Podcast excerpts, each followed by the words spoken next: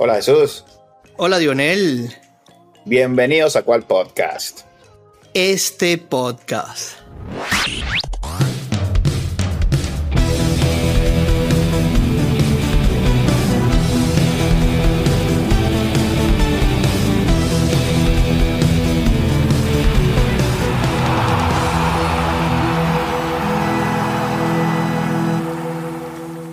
Bien, hermano. Fin de semana del juego de estrellas de las grandes ligas.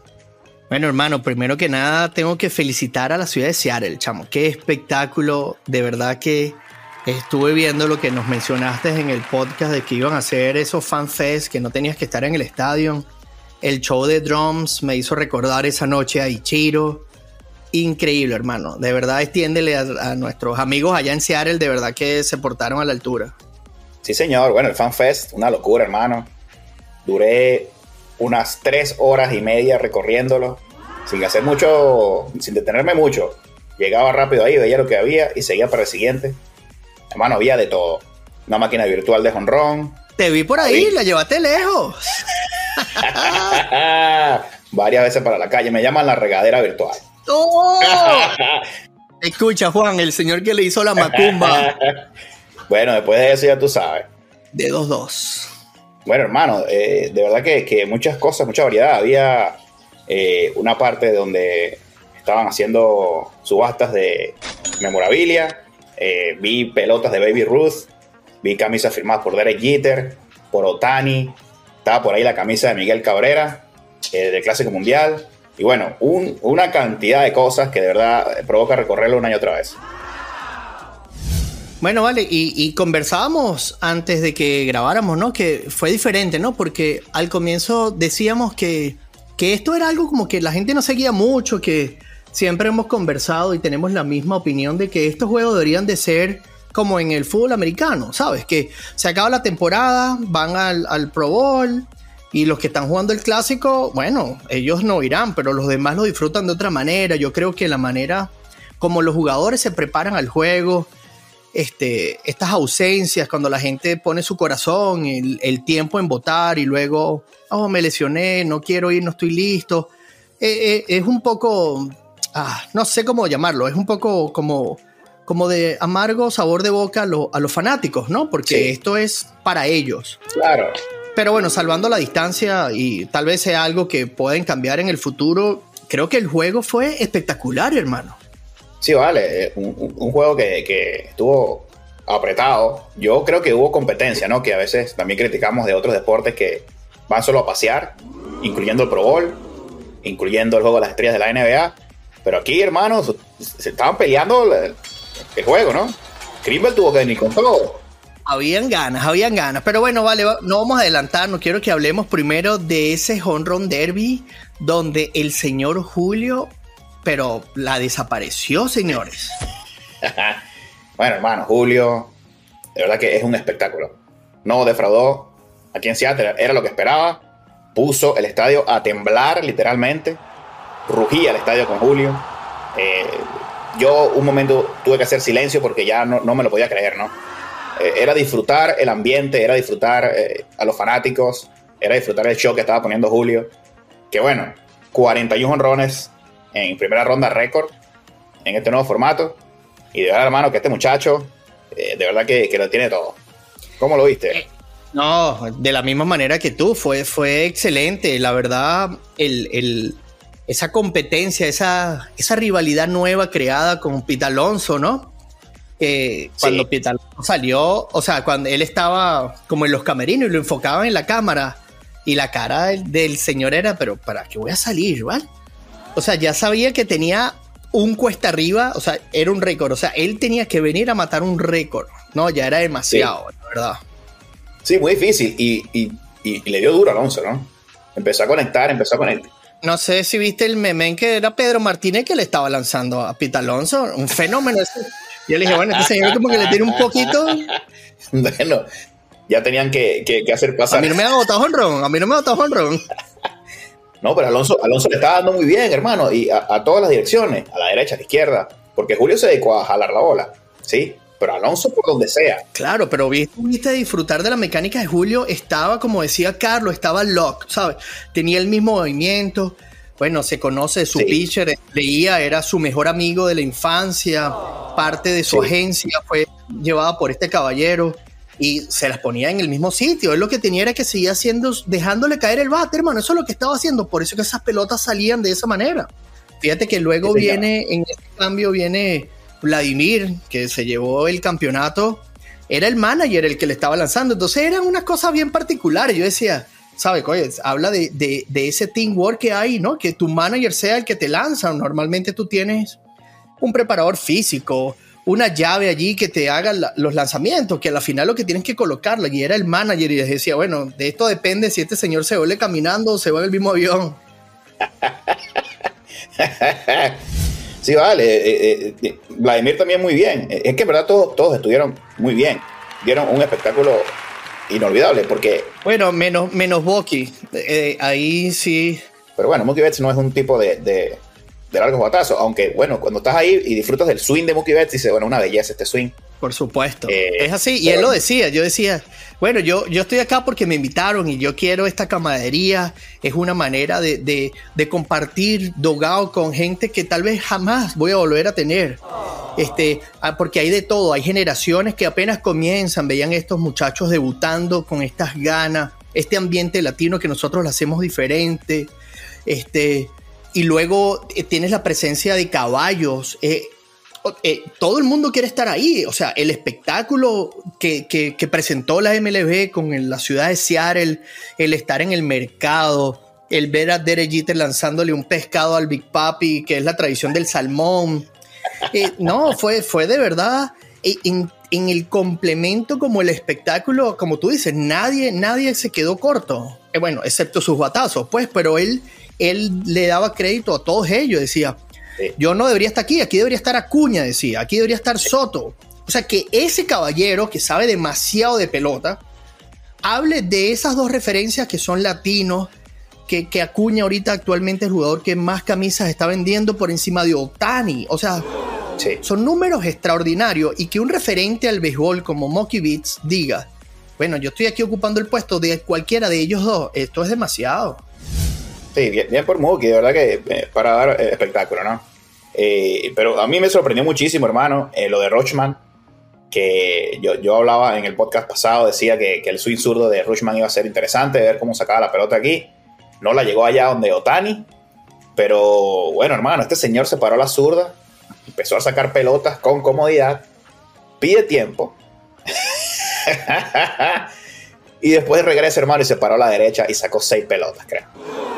Seis pelotas después que le dieron el bonus de los 30 segundos. Nunca antes he visto esto, creo. No, no, no, por supuesto. Es que aquí vimos cosas que jamás habían pasado. Un jugador que se cambie de, zona de plato y la saque de la misma manera. O sea, porque ahí no estaba haciendo ningún esfuerzo. Nada. O sea, era la, el, ver colores en los bates, ¿sabes? Que normalmente son estos bates ya super plain o de un solo color, blanco y negro lo mucho. Esto, el, el bate que usó Acuña, el bate que usó Soto, con esos implantes amarillos. Era una cosa que le daban ese color al espectáculo, ellos luciendo sus zapatos con sus países, representando sus países. Lo de Arosarena con esas botas de cowboy caminando por todo el, campo. No, e, e, ese, ese toque lo da demasiado. Oye, Garo Serena se cambiaba los zapatos entre, entre descansos, no sé si... Sí, sí, sí, por supuesto, porque yo no creo que sea nada cómodo cambiarse, eh, pararse en el home con unas botas de cowboy y, eso y eso es lo que, lo que hacía más interesante todo esto, ¿no? Sí. Bueno, hermano, y Rushman yo creo que tuvo para más, pero el, padre, que fue el quien le hizo los lanzamientos, eh, lanzaba muy, muy pocas pelotas, hermano. Tú veías a Rosarena que le lanzaban dos pelotas y no había caído la primera. Y a Rosarena parecía una máquina. Yo creo que él estaba eh, eh, como que respetando las reglas porque decían que tenían que esperar que la pelota cayese para hacer el siguiente lanzamiento. Pero por supuesto, ahí no hay, ahí no hay nada. Sí, decían eso. bueno, al menos en la transmisión. No, no. El umpire decía, le hacía la seña para que hiciera el siguiente y no, no hacía falta que cayera la pelota. Y entonces yo veía que una cosa que de pronto no sé si no se prepararon suficiente. pero el, padre de, de Rochman tenía el guante puesto en la mano izquierda. Y yo pregunto, ¿pero para qué necesitas el guante, hermano? Suelta ese guante, agarra cinco pelotas o cuatro pelotas de una vez. Como la que tenía Peña con Julio. Sí, tenía cuatro pelotas, tres pelotas en la mano de una vez. A Rosarena parecía que le, pichaban dos, tres pelotas rapidito. Y Rochman, sacando la pelota con comodidad, yo creo que se hubiese podido meter en la siguiente ronda. Porque me hubiese encantado ver qué hubiese pasado cuando se cansaba, qué mano escogía. Porque esto fue lo que le pasó a Julio Rodríguez. Después que lanzó 41 honrones, se le acabó la gasolina, hermano. El bate pesa. Le empezó a pesar el bate eh, y que fue, fue, fue muy, muy obvio, ¿no? Ya no, no, no conectaba con tanta fuerza. Obviamente la pegaba en la pared. que es lejos. Por supuesto, sacó 20 honrones, pero, pero ya estaba cansado. Entonces, bueno, eh, eh, hubiese sido interesante ver a Rochman alternando allí, pidiendo tiempo alternando y que le hubiese lanzado las pelotas más rápidamente.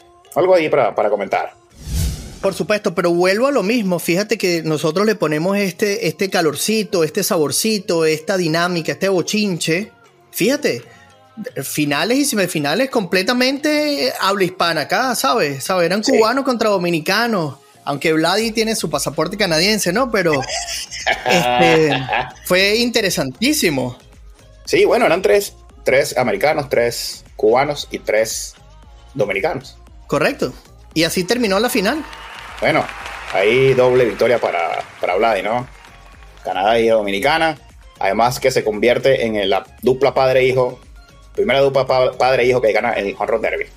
¿Qué tal? No, no, una belleza. Aquí ponían en cuando, cuando lo ganó su padre en San Francisco, estaba pero chiquitico el hombre, no podía con el bate del papá. Y bueno, aquí estaba, hicieron esos matches, eso, esas curiosidades que, que ofrece el béisbol, que que incluso King Griffin lo mencionaba en el Juego de las Estrellas, que, que el haber habido, ver esa generación como él disfrutó de que su padre le enseñase a amar el béisbol, él, él ahora ver cuando compartió con su padre y ahora su hijo llevando muy en alto el, cómo jugar pelota caribe, ganar el jonrón derby también, eh, es, es para la historia. Sí, señor. Y bueno, entregaba el trofeo el rey del honrón, Ken Griffey Jr. Sí, señor. El, único que lo ha ganado tres veces. Sí, Pete Alonso estaba buscando. Como para demostrar que hay que ponerle ganas, que no es algo, ah, bueno, me invitaron, voy a ir. Hermano, tú sabes que es el honor como pelotero decir, acabo de empatar a King Griffin Jr. en algo. No, ya, bueno, ya ese es, si necesitas un poquito de motivación, tienes ese nombre allí, listo. En un ratico, si eso continúa así, ese trofeo se tiene que llamar King Griffin. Pero hermano, mire, no había manera de que Pete Alonso igualara ese récord aquí en Seattle. Mucho peso en los dioses del, del béisbol para que esa pelota saliera por ahí. Mucha macumba. Por eso es que a Julio, cuando vino Julio, la pelota salía facilito. y luego, presión atmosférica. La vibra era para aquel lado. Sí. Inversa algunas, algunas pitadas, pitaron a Pitaloso por unos, unos pequeños minutos cuando entraba. Claro. Era el muchacho de la casa. Entonces, bueno, vamos a ver si Pita Alonso sigue, porque ya, ya Pita Alonso tiene, creo que su cuarto eh, home derby consecutivo. Ha caído derrotado. Tuvo dos, dos ganados y dos perdidos.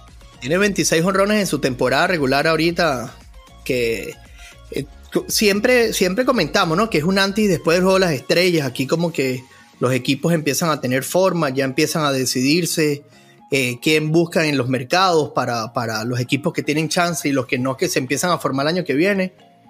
Eh, esto se pone interesante, la verdad que sí, yo creo que lo de Pita Alonso es una muestra de constancia y, no me extrañaría volver a verlo el año que viene, porque yo creo que se quedó con esa, esa espinita. Sí, y Julio, y Julio por supuesto que va, a volver, pero era Rochman también. Bueno, y a todo el que quiera.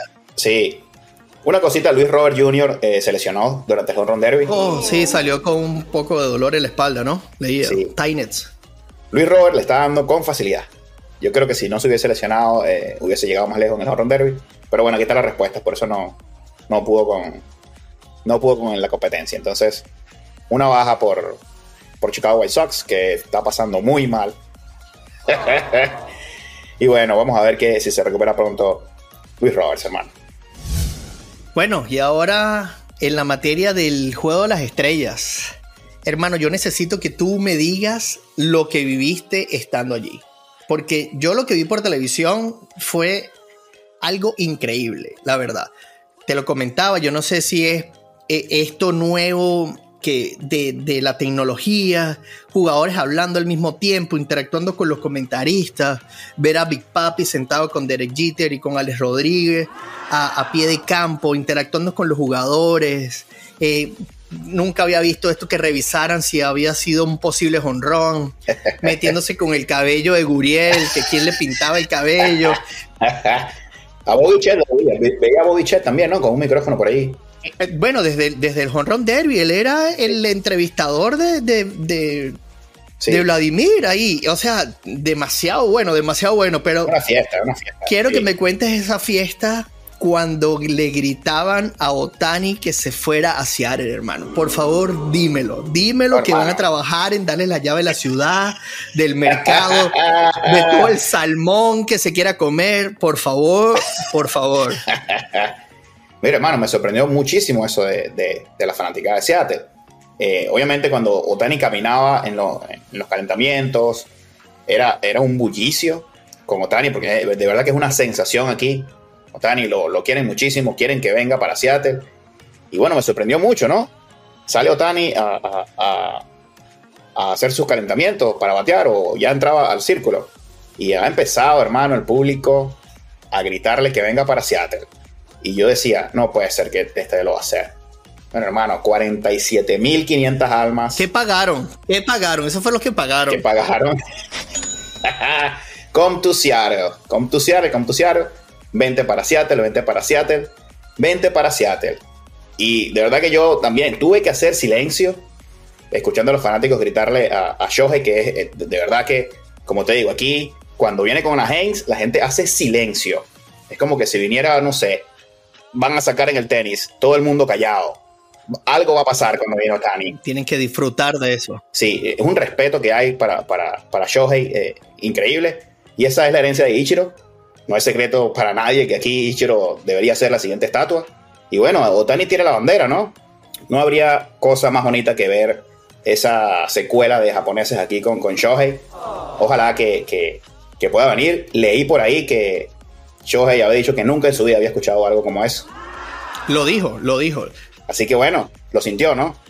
Eh, por supuesto, es que era imposible. Por eso te lo decía. Yo quiero que tú me digas, estando sentado allí, cómo eso se movía. Mira, en ese momento en la transmisión estaba Mocky Bits, que estaba hablando de que te seguía tirándole flores a Cuña y a Soto porque estaba jugando centerfield. Nunca en su vida jugó centerfield, pero ahora se ve tan cómodo jugando en el infield o donde sea porque es un súper pelotero hablaba con Friedman que estaba en primera y cuando em, están hablando de Otani, dice, mira, ya esto llega a niveles de que asusta, porque no es posible que este señor pueda seguir mejorando, ¿vale? Porque año tras año se supera. Entonces estamos hablando del mejor pitcher y del segundo mejor bateador de todas las grandes ligas en el mismo persona. ¿Quién no va a querer tener ese señor en su line-up? Todos los equipos, todos los equipos. Ojalá que sea posible, porque la verdad lo de los Anaheim lo de Anaheim da dolor de barriga. Lo hemos conversado acá. No hay, no hay manera de que ese equipo pueda hacer algo. No hay. Ay, se lesionó Trout. Eso es una apatía. Entonces hablabas antes, bueno, eh, los números no están tan mal y porque Anaheim está haciendo, y atrás, ¡pum! Para la lista nacional. Vamos a ver. Yo creo que esto era una excusa para no ir al juego de las estrellas. Espero equivocarme, pero creo que él se está cuidando de una lesión. Bueno, una pregunta entonces. ¿Cuál? Trout está tiene 10 años cuidándose. ¿Cuánto, ¿Cuántos más años va a esperar Los Ángeles Angels para ver el playoff? Yo creo que ese money, ¿cómo se llamaba? El, ellos hacían un, una macumba con un monito. El Rally Monkey. El Rally Monkey, exactamente. Yo creo que ahí lo dejaron todo, ahí lo dejaron todo. Y con este unicornio, hermano, tiene, es la manera de hacer negocio. E, esto es un jugador uno en mil millones. Mira, nosotros, este, este podcast quedará para el recuerdo en 300 años y nadie va a poder hablar de un Otani de nuevo. Porque e, es, imposible. Mira, eh, Big Papi lo decía. Cuando él lo vio en el Clásico Mundial, decía, tú sabes lo difícil que es el que un pelotero se venga corriendo del dogado para estar listo y se vuelva ahí porque va a lanzar en el otro. ¿Entiendes? Eso, eso es dificilísimo. Pedro Martínez decía, mira, no es mentira que nosotros necesitamos cinco días, porque nosotros no podemos trabajar todos los músculos grandes de nuestro cuerpo el mismo día en el gimnasio. Entonces, la mitad de nuestro lanzamiento viene de las piernas. Entonces nosotros tenemos que hacer muchísimas piernas, muchísimo squat, pero nosotros no podemos tener rigidez tampoco. Entonces ese día en between tenemos que ir a trotar. Y luego el último día tenemos que revisar el line del siguiente día. Este señor hace todos los ejercicios para los dos y al día siguiente está listo. Entonces, eso no es justo. Decía, esto no, es justo. No, está haciendo trampa. Eso no es justo. Pedro Martínez. Pedro Martínez lo decía. Entonces, cuando jugadores así hablan, admiran a un pelotero que está, hermano, no pierdan la oportunidad de ir a disfrutar de ese caballero. Sí, donde sea, hermano. Bueno, ¿qué más confirmaciones necesitamos sino lo que demostró Seattle? Correcto. Aquí, eh, Tani, 20 para acá que, te vamos a recibir con las puertas abiertas. Eh, pero estoy seguro que los, el resto de los equipos debe estar de la misma forma, ¿no? Oh, eso va a ser una batalla. Eso va a ser una batalla, por supuesto. En lo que digan, si estamos abiertos a opiniones, bueno, yo no sé cuánto puede ser el, el, salario de ese caballero. Lo que él quiera. Porque lo han dicho, ahí tiene que darle dos contratos, uno de pitcher y uno de bateador, porque es injusto. Mientras veías el juego por televisión que te, que te comenté, hicieron una, eh, la cadena Fox, valga la publicidad acá, hicieron uno, unas, presentaciones entre innings y le dedicaron una presentación especial a Cuña, hermano. Una cosa que ni siquiera Otani la tuvo. Y a Cuña se la dieron cuando fue su segundo turno al bate y fue excelente. Y veía que había mucho periodista sin falta de respeto a nadie, como periodistas asiáticos, coreanos, japoneses en general, ¿no? Sabemos cómo está creciendo el béisbol por aquellos lados. Y mientras conversamos, hermano, acaba de salir que la serie va a comenzar una serie entre Dodgers y los padres de San Diego en Seúl. Por primera vez en la historia de las grandes ligas, va a comenzar fuera de los Estados Unidos y no estamos hablando de México que tiene rato peleándoselo para tenerlo o cualquier equipo. Señor, se mudan a Corea. Y, un soberano espectáculo. Estamos hablando de los padres de San Diego que tienen una de las nóminas que más miedo meten contra una de las nóminas más costosas de las grandes ligas como son los Dodgers de Los Ángeles. Más la rivalidad. Exactamente, así, así están vendiéndose. Ya decía yo por qué había tanto, tanto periodista bueno. pero también, también estaba por ahí, estaba Otani, estaba Zunga, el, el pitcher de los Mets. No, no, por supuesto, pero, pero me parecía normal y ya ah, tal vez sea lo que tú dices, pero bueno, aquí conectando puntos tiene sentido. Pero vamos a ver, eh, que sin duda que, que, el béisbol está muy globalizado y lo que hablamos cuando teníamos los programas del Clásico Mundial, esto ya es visto en, en todos los países. Aquí no vamos a hablar de que se juega en el Caribe en América y en algunos países, o en Japón. Ahora esto se ve en todos lados. Es un crecimiento, ¿verdad?, que, que ya eh, es importante. Entonces, bueno, bien por las grandes ligas. Mira, pero, y hemos hablado de las grandes ligas, de estas superestrellas, pero hermano, Arraes eh, pudo romper tu macumba, tengo que decir macumba porque son palabras de nuestro hermanito Juan, me preguntaba que qué habías hecho, que era que no había pitcher que había podido secar, pero tú lo hiciste. Y el señor en Seattle se fue de 2-2. La regadera. De 2-2, en dos pitchers nada más. Le hicieron dos pitchers. No necesitaba más. Y casi se roba la base el señor. a mí no me importaba que le ganara a, la Liga Americana. Ahora, cuando enfrenta a Seattle, ya viene otra cosa. Vuelve a poner la macumba. Empieza a pesar la, atmósfera. La atmósfera negativa. No, la presión atmosférica. Exacto. y bueno, Arraes, ahí tengo el video. Por ahí me decían que nunca ponía videos de Arraes, que ponía nada más de Josh sacando la de honrón. Tengo el ah, video de Arraes dando un hit. Eh, y bueno, en verdad que, muy bonito. Dos lanzamientos dio Arraes, dos hits eh, y una impulsada. Tres impulsadas para los venezolanos, las tres de la Nacional, para llevarse la victoria, hermano. ¿Qué te parece? Venezuela ahí presente. Bueno, se llevó el MVP el rookie de los Rockies de Colorado. Ese catcher, de verdad que cuando le dio en la cara esa pelota, la felicidad de ese chamo fue. Sí, vale. Ganó la Serie Mundial para él, vale. Muy buenísimo. Él, cuando vino acá con Colorado le dio palo a Seattle, hermano. El estado se le da bien. Y bueno, cuando vino él, yo decía, ay, papá, que este batea aquí en Seattle. Y bueno, ahí está, eh, se fue para la calle, por ahí puse el video en las redes. Eh, la tenemos ahí, síganos ahí en arroba podcast en Instagram y en Twitter para que vean el contenido que, que montamos. Y bueno, también estamos en threads para los que están en esa plataforma, en arroba cuarpiso podcast. ¿Cuál podcast? La vanguardia, hermano. Así es, y también estamos en YouTube, en Spotify y en cualquier otra plataforma que quieran escucharnos. Y bueno, hermano, mucha felicidad. Eh, cuando termina el partido se le ve en la cara que de verdad que era una emoción muy grande para, para Elías haber, haber conseguido esto y muy importante para él. Primer jugador de los Rockies en hacerlo. Pero antes de todo el espectáculo que presentó Seattle, no puede dejar nuestro amigo Spielberg de aparecer allí en el noveno inning, con hombre en primera, viene el muchacho de la casa. Yo decía, bueno, esto es lo que falta, que este señor se vaya para no, la calle. No, no, no, se pasó. Todo el mundo lo estaba esperando. El estado estaba de pie, no sé si se veía en, en Claro, claro, no había nadie sentado. No, no ese, lo, todo el turno fue visto de pie. Marimontes comentaba en, en, su cuenta de Twitter que cuando, cuando dan el boleto, desde ese momento la cabina de transmisión temblaba.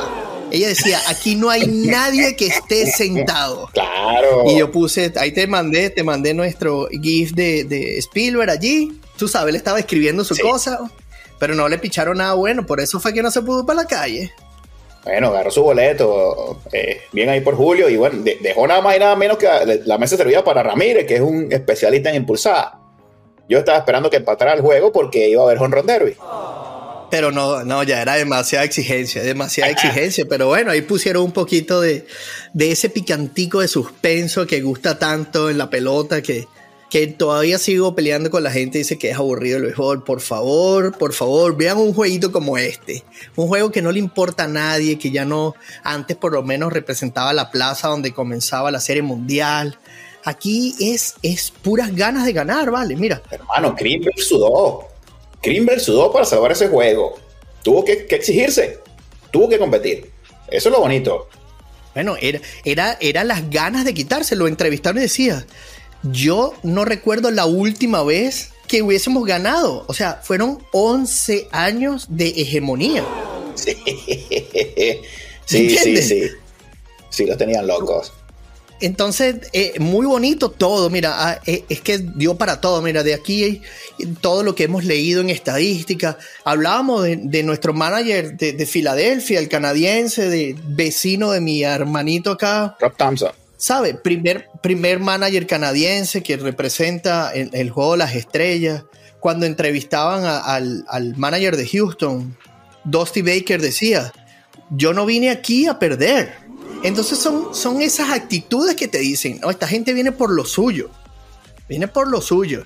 Y caso aparte acá, que no me gusta comentarlo, pero es imposible porque todo el que vio el juego, no había manera de que no pitaran, o sea, no dejaban de pitar a ningún jugador de Houston, hermano. hermano, mira, pitaron a la mascota. Pobrecito. Pitaron pitaron al primer escogencia del draft, pitaron a Tucker, pitaron a Dusty Baker y pitaron a unos coaches que pusieron ahí en el training, que ni siquiera me acuerdo, no escuché nada. Decían Houston Astros y el estadio se venía bueno, abajo. Se venía abajo. Aquí no han perdonado, yo, yo los perdoné a, a Houston Astros, pero aquí, hermano, nada que ver con ellos, no quieren saber nada de Houston Astros. La gente no olvida. No, señor. Bueno, yo no sé cómo se sintió eso en la televisión, pero aquí era, era ensordece, ensordecedor. No, eh, siempre lo fue, siempre lo fue. Y, y, y era increíble, ¿no? Que, que, que, en un juego, digamos, que es de, de, puro espectáculo, de farándula. Este, no, señores, eso no se olvida. Hermano, repasaba eh, a los venezolanos. Pablo López tuvo su oportunidad de salir ahí, do, dos ponches y dos hits. Salvador, el caballo, con hit y anotada. Bien por Salvi. Eh, obviamente Díaz, comentábamos que es el MVP. Arraez con sus dos hits. Acuña de 2-0, pero le agarraron una ya, hermano. Comenzando el juego que era a Gary Cole, yo dije, bueno, esto es lo que faltaba. Qué jugador de Adolis García. Y bueno, Arce colaboró, no, no, no dio hit, pero sacó un AO súper chiquito a Rosarena cuando intentó robarse la segunda base. Ahí hicieron una broma y todo. En la cara. Sí, no sé qué le habrá dicho. En la cara le dio. Toma. Estás out. Sí, se estaba metiendo con su cabello, se estaba metiendo con su cabello y le dio la cara a Arcia. Saluda a mi hermanito Larry que dijo que iba a ser el indiscutible segunda base. ¿Cómo sabe ese muchacho? Uy. Bueno, hermano, em, eh, esto lo sé venezolanos muy bien. Eh, redondita la actuación y, y, con la guinda del MVP. Bueno, nada mejor para cerrar eso de nuestro compatriota Díaz yéndose para la calle y levantando ese trofeo de MVP que creo que no lo olvida jamás porque en serio la manera como ese chamo celebró entre lágrimas cuando le dieron el, el trofeo. Eh, hasta el traductor estaba con su nudo en la garganta. Eh, eso dice mucho de las ganas que le están poniendo. Grande, Elías. Bueno, hermano, quisiera antes de culminar que me hables un poquito de qué esperas en la segunda ronda. Me has dicho que ahorita vienen los cambios. Obviamente va, a cambiar muchísimo en las grandes ligas de aquí en adelante, pero ¿qué esperas? ¿Qué esperas ver? ¿Qué podemos esperar de la segunda parte de esta MLB 2023? Bueno, yo creo que los equipos que vienen con esos enviones que ya están cómodos en la primera parte, yo creo que es muy difícil que haya un colapso en equipos como Atlanta, equipos como Texas, equipos como... Como Tampa. Eh, como Tampa, es que están, que están sólidos, que su cuerpo de picheo está muy bien. Pero yo creo que eh, comentábamos antes lo de Seattle. Yo creo que Seattle se va a meter en los papeles porque eh, incluso con todos estos movimientos raros que siempre Survey nos, nos sorprende día a día con sus lineups, este, el cuerpo de picheo ha sido funcionando de manera maravillosa. Eh, le comentaba a mi hijo Benjamín, que fue el jugador de la semana antes del cierre de la, de la, de la, de la antes del parón del, del, juego de las estrellas. Logan Gilbert. Este muchacho viene, viene en subiendo. Yo creo que Seattle se va a meter. Yo espero una recuperación del hospital en los Yankees para meternos allí. Sí. Una división súper dura. O sea, todos los equipos juegan por arriba de 500 y Boston en cualquier otra división estuviera de primero y es el último de la división esa, esa, esa grata sorpresa que nos está ofreciendo Baltimore con ese montón de rookies, dándolo todo. Este, yo creo que lo que viene de béisbol es bueno. Yo quiero ver récords. Este, si sigue Acuña con la salud y él, no solo él, todos, que sigue Acuña robando bases cada dos juegos, yéndose para la calle. Este, eh, comentábamos en el juego como tal de que en el line-up de, del equipo habían seis primeros bates y él fue el que fue el primer bate del equipo como tal. Casi se va a la calle a Cole en una recta de 99 a las manos. Hermano, el futuro ahora es que queda y, y de verdad que, que, bueno, yo espero que Doyer siga haciendo lo de siempre, que lleguen allá eh, embalados y su manager haga lo imposible para perder, porque no me gusta que los Dodgers ganen. Pero, pero veremos movimientos, hermano. Yo no, yo no, no, no, no estoy al tanto mucho. No, esto no se maneja tanto como el fútbol, que pueden haber bastantes aquí noticias alrededor de jugadores que piden salir. Pero, pero yo creo que es eminente que, que van a haber cambios que van a, van a mover la mesa en el béisbol.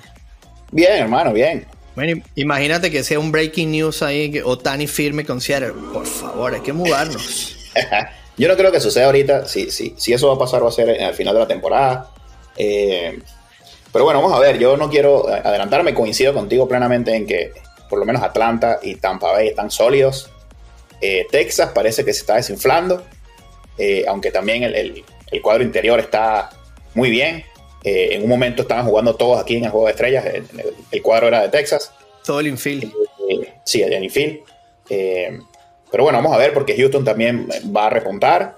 Como dices, Mariners debería repuntar, así que eh, Texas podría ponerse en problemas. Espero los Yankees, espero que se recupere Josh y, y Stanton, a ver qué, qué, pueden traer allí, con Cole y, y Germán, que, que, están teniendo un temporadón.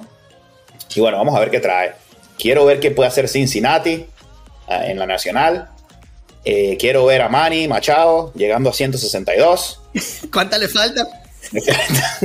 faltan varias, pero bueno, ahí vamos a ver. Y arriba en el este, eh, a ver qué pasa con los Mets, hermano. Porque mucho dinerito y pocas nueces. Ya tú sabes lo que yo pienso de ese equipo. Bien, hora de despedirnos, hermanazo. Bueno, vale, no sin antes volver a invitar a nuestros escuchas a que nos sigan en todas nuestras redes sociales, arroba cual piso podcast. Allí siempre hemos estado interactuando con ustedes. Estuvimos bastante activos en el Horror Derby. Y bueno, de primera mano contigo allí en los juegos, ver ese honrón de, de días. Bueno, vale, eso quedará para la historia y para nuestros recuerdos que lo viviste allí. Sí, señor. Bueno, muchas gracias por, por seguirnos y recuerden también suscribirse a YouTube y a Spotify, nuestras plataformas principales. Si desean escucharnos por audio, estamos en, en cualquier plataforma de podcast. Bueno, recuerden, ¿cuál podcast? Este podcast.